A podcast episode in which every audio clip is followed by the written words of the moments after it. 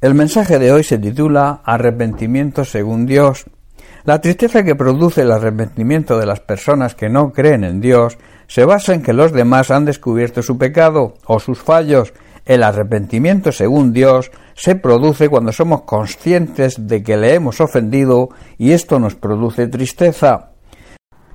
Pablo, en su segunda carta a los Corintios, en el capítulo 7, versículos del 8 al 10, dice porque aunque os contristé, aunque os causé tristeza con la carta, no me pesa, aunque entonces lo lamenté, porque veo que aquella carta, aunque por algún tiempo os contristó, ahora me gozo, no porque hayáis sido contristados, sino porque fuisteis contristados para arrepentimiento, porque habéis sido contristados según Dios, para que ninguna pérdida padecieseis por nuestra parte.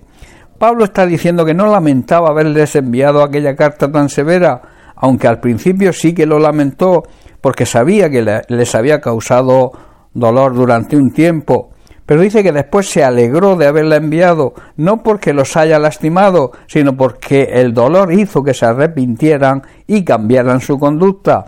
Fue, esta es la clase de tristeza que Dios quiere que su pueblo tenga, de modo que no le hicimos daño de ninguna manera.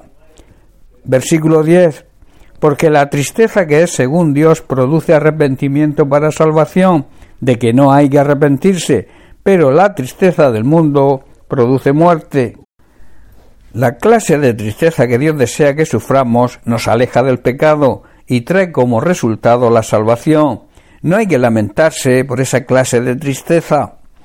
Pero la tristeza del mundo, el cual le falta arrepentimiento, porque es una tristeza que se produce por haber sido descubierto el pecado, porque aquellos que lo rodean han descubierto su pecado, sin pensar que todo pecado es una ofensa contra Dios y que resulta en muerte espiritual.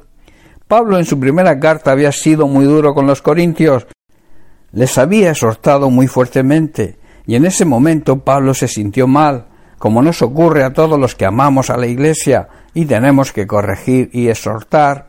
Pero luego añade Pablo que se sentía gozoso de ver el resultado que produjo en ellos, que no fue otro que el arrepentimiento, esa tristeza que Dios quiere que tengamos cuando no lo hacemos bien y nos arrepentimos y cambiamos de conducta. El problema muchas veces es que cuando se disciplina y se exhorta a alguien, la reacción es distinta y en vez de aceptar la exhortación y la disciplina, se reacciona mal y se reacciona mal precisamente contra el que tiene la obligación de aplicarlas. En Hebreos capítulo 12 versículo 11 el autor dice Es verdad que ninguna disciplina al presente parece ser causa de gozo, sino de tristeza, pero después da fruto apacible de justicia a los que en ella han sido ejercitados. Pablo está diciendo que ninguna disciplina resulta agradable a la hora de recibirla y tampoco a la hora de aplicarla. Al contrario, es dolorosa, pero después produce el fruto de una vida llena de paz, de una vida recta para los que han sido entrenados y ejercitados en ella y por tanto la aceptan. Es doloroso ver cómo muchos llamados cristianos no aceptan ninguna disciplina, ninguna corrección ni ninguna exhortación, viven en su orgullo y en su soberbia, y esto les, les va a producir dolor y falta de paz, pero aquellas personas, aquellos cristianos que la aceptan, reciben la paz y el gozo que el Señor nos da cuando nos arrepentimos de verdad. La convicción de pecado, el estar convencido de que estamos en pecado, es la única manera de poder entender cómo recibir el perdón de Dios y también cómo comenzar una buena relación con Él.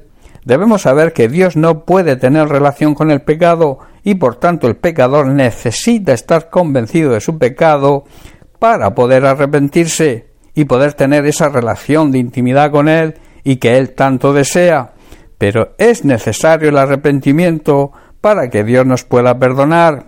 La única oración que Dios escucha del pecador es la oración de arrepentimiento, pedirle a Dios que nos perdone.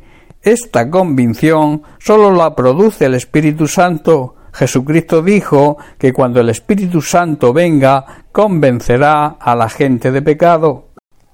Cuando se escucha el mensaje del Evangelio, el Espíritu Santo es quien nos redarguye de pecado, nos convence de que somos pecadores y esto nos lleva al arrepentimiento y a partir de ahí podemos establecer una buena relación de intimidad con Dios.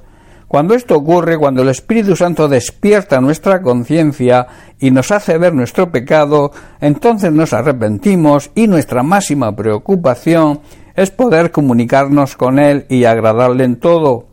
Por tanto, el proceso de la salvación es el siguiente. Primero, escuchar el mensaje del Evangelio. Segundo, ser sensible, tener un corazón humilde y dispuesto a reconocer nuestros pecados.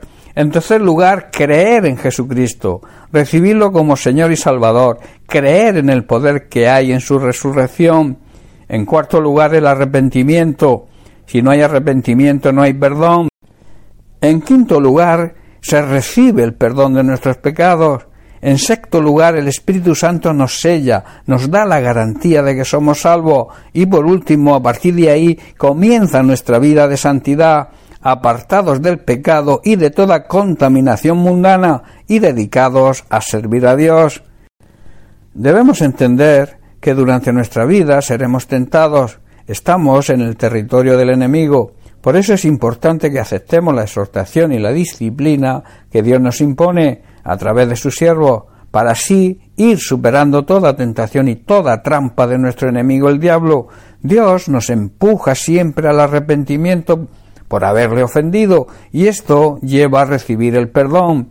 El enemigo nos empuja a no aceptar la exhortación y la disciplina, y nos lleva al orgullo y la soberbia, y por tanto a la condenación.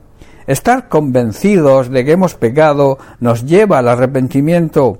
El arrepentimiento nos va a conducir a recibir el perdón de Dios y el perdón de Dios nos va a llevar a vivir una vida de santidad, apartados del pecado y a poder ser usados por Dios y poder servirle con la excelencia que se merece.